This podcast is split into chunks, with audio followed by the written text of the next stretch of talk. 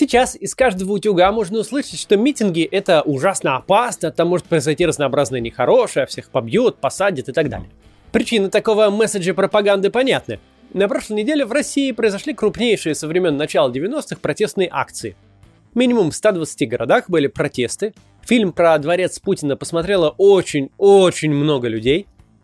Информационная автократия сильно нервничает по поводу эрозии ее фундамента. Наша политическая система держится на том, что через телевизор людям в голову вкладывают несуществующую э, картину мира, а потом на выборах зрители телевизора, ну и слушатели других пропагандистов, голосуют за действующую власть, наслушавшись рассказов про угрозы Запада, возврат в 90-е и прочее. Мир этот вымышленный. Никакой угрозы Запада нет, и никаких новых 90-х не будет. Никто на нас не хочет напасть и развалить. Но продавать всю эту конструкцию гражданам удается как минимум с 2014 года и до сих пор. А вообще-то и раньше это делали, где-то с 2008. Удивительное и необычное дело. У нас власть поддерживают бедные, а богатые выступают против. Чем дороже недвижимость в районе Москвы или Петербурга, тем хуже там голосуют за Путина и за Единую Россию. Хотя, по идее, все должно быть наоборот. Бедные должны быть недовольны своим положением. Но когда режим опирается на вымышленный мир, транслируемый по телевизору, бедные и менее образованные легче ведутся на обман, чем богатые и образованные. У тех, у кого больше денег, у них больше и времени, и доступ к необычным источникам информации, и умение их анализировать. И они все понимают намного лучше. В последнее время с фундаментом в виде вымышленного мира и так все непросто. Про Крым все забыли, бесконечные разговоры про ужасы Украины, Европы и США выглядят нелепо, благосостояние людей давно падает. Вот в этом году вообще на 3,5% снизилось в прошлом. Рейтинги падали продолжительное время, но сейчас ситуация принципиально изменилась.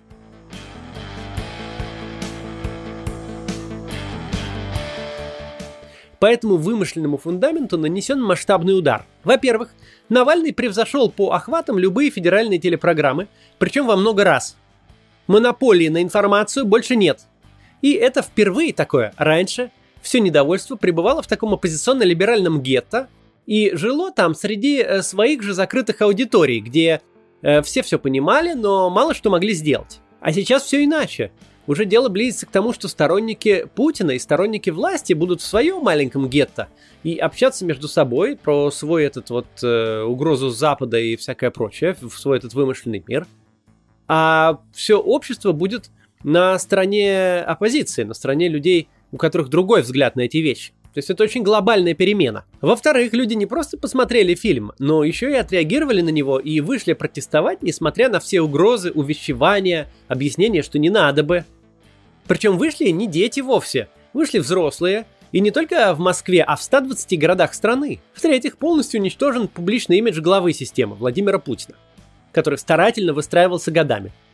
Он больше не женатый на России разведчик. Он тот самый человек, который построил себе безумных масштабов и дороговизный дворец. Он теперь не парит над всеми коррумпированными чиновниками, а сам является таким же. Таких ударов по фундаменту раньше никогда не было. Система очень нервничает. Это видно по беспорядочным действиям, по странным оправданиям, э, типа вот заявлений Пескова, или сегодняшнего видео по федеральному каналу, что дворец на ремонте, хотя в фильме, в общем-то, об этом и говорится и по совсем уж незаконному преследованию сторонников Навального, э, к которым докопались из-за нарушения типа санитарных норм, хотя общеизвестно, что мероприятия на улице не несут рисков заражения коронавирусом. Автократия не только информационная, но и электоральная. Политическому менеджменту нужно, чтобы партия власти и президент побеждали на выборах. Причем нужно, чтобы побеждали реально, а не с помощью фальсификаций. Фальсификациями можно победу увеличить или там подкрутить, сделать из 55% 80%. Но в таких системах принципиальным является вопрос, была ли вообще победа. Если она была, люди закрывают глаза на фальсификации. А вот если в урнах лежало поражение, если за партию власти или главу э, проголосовало 20%, а не 55%, тут уже все. Объявление себя победителем никто не признает. Многие отмахиваются от этого процесса, дескать, захотят что угодно нарисуют, но это зря.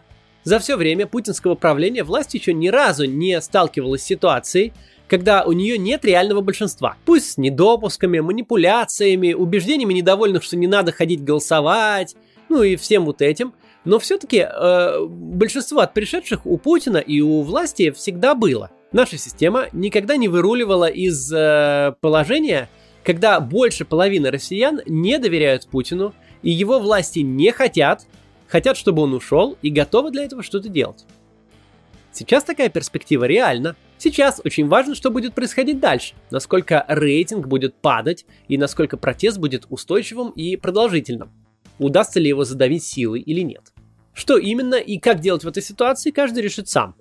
Дальше в этом видео я хочу разобрать реакцию власти на прошлый митинг и еще раз, уже основываясь на данных о задержаниях в прошлую субботу, поговорить о том, какие риски, юридические и физические, существуют у обычных людей от участия в акции, какие из них реальные, а какие вымышлены и раздуты. Говорить будем о среднем, обычном, не медийном человеке, который вышел на акцию в прошлую субботу в Москве. В последние недели в СМИ очень много информации об обысках и уголовных делах в отношении ближайших сторонников Навального. Такое происходит не в первый раз. В 2019 году, во время протестов э, вокруг выборов в Мосгордуму, тоже было открыто рамочное и совершенно никак не связанное с законом уголовное дело, по которому у тогдашних лидеров протеста и лиц протеста производили обыски. Расчет тут на то, чтобы напугать людей. Вот даже если у таких известных обыск, то что же будет со мной? В действительности надо понимать, что преследование медийных лидеров сильно отличается от дел в отношении обычных людей, и говорить об этом в контексте какой-то экстраполяции нет смысла. Дела на э, лидеров и на медийных людей совершенно ужасные, политические и никак не законные. Но если вы не медийный лидер, то это не про вас. Что же про вас? Административные аресты и штрафы, а также риски подвергнуться полицейскому насилию.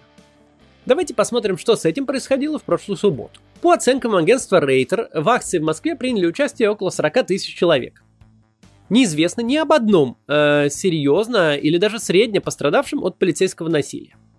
По всей стране такие случаи были, хоть и мало. Главный из них Маргарита Юдина, которую ОМОНовец ударил в живот. Однако даже по реакции на тот кейс видно, что э, никакой установки устроить на митингах мини-гестапо не имеет места.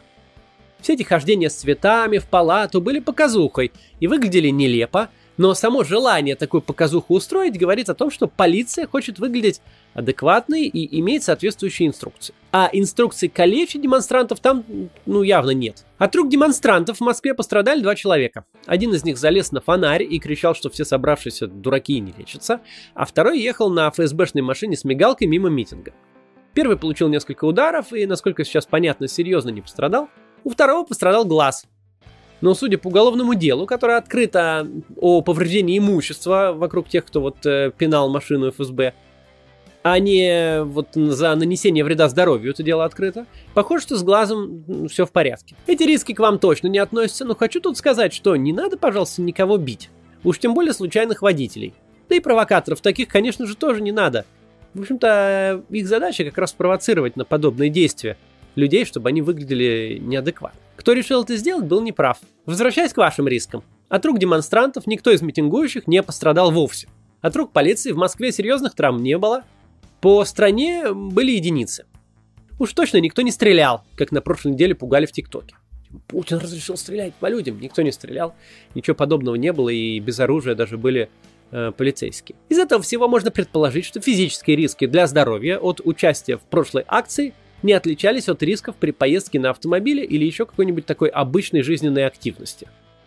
Тут можно упомянуть и коронавирусные риски, но по всем гайдам международных организаций мероприятия на улице не несут существенного риска заражения, поэтому это тоже можно сравнить с, э, ну, например, походом по какой-нибудь загроженной улице. И это безопаснее, чем, например, поездка в метро, которая, в общем-то, тоже достаточно безопасна.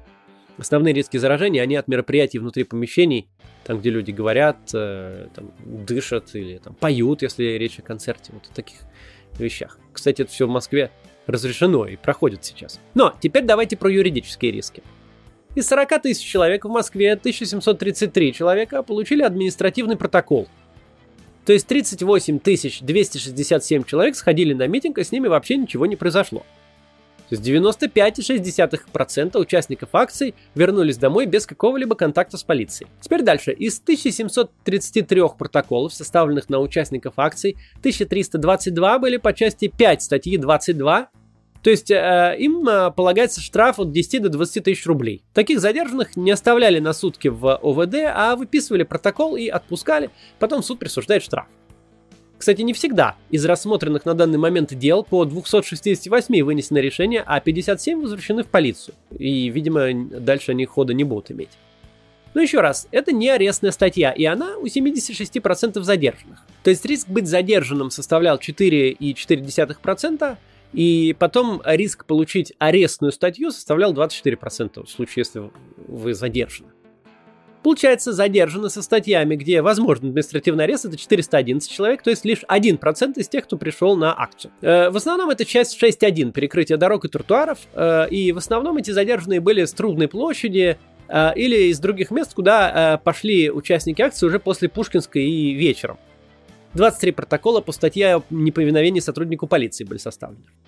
Цифры, о которых я говорил неделю назад в видео с э, подробным разбором всех возможных рисков юридических, которые есть у тех, кто решил пойти на акцию, примерно соответствовали тому, что произошло в реальности. В этот раз в процентном соотношении было задержано даже меньше людей, чем в 2019 году. В целом, если вы не пришли раньше времени, то есть за 30-60 минут до акции, там всегда проводят э, дополнительное задержание, это делается, чтобы запугать тех, кто сомневается в выходителе. Потому что СМИ пишут, типа, за час до акции задержаны там 10 человек, и люди начинают думать, о, сегодня будут жестить, мы не пойдем. То есть это для этого делается. Поэтому приходить заранее э, более рискованно, чем, э, ну, не заранее, чем к назначенному времени или позже. Дальше, еще, если вы не приближались к полиции или отходили, когда ее видели, то риски быть задержанным в прошлую субботу у вас были крайне низкие.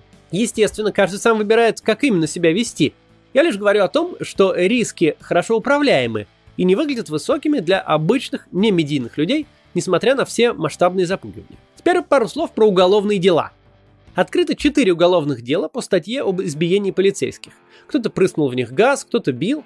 Двое задержанных признали вину и подтвердили, что участвовали в драках. Еще задержан был чеченец, который вступил в рукопашную и отмутузил чуть ли не целый пол коммуна.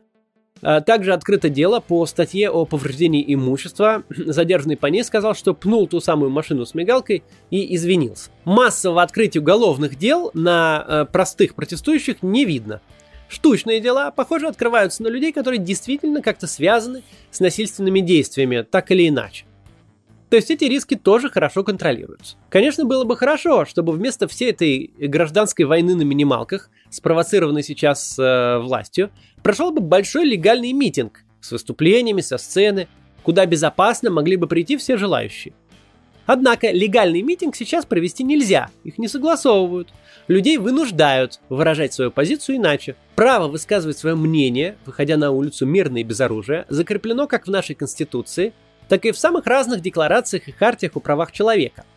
Это одно из базовых прав, без реализации которого невозможно нормальное функционирование общества. Потому что иначе как людям донести до власти, что они чем-то недовольны? Как вообще выразить свое недовольство? Власть могла бы совершенно спокойно деэскалировать ситуацию, если бы хотела этого. Можно было бы просто согласовать митинг и обеспечить безопасность его участникам, а не провоцировать подобные события, как были на прошлой неделе. Надеюсь, до этого догадаются. Ну а пока мы с вами еще раз тут обсудили риски, которые были на прошлой акции. Вот так.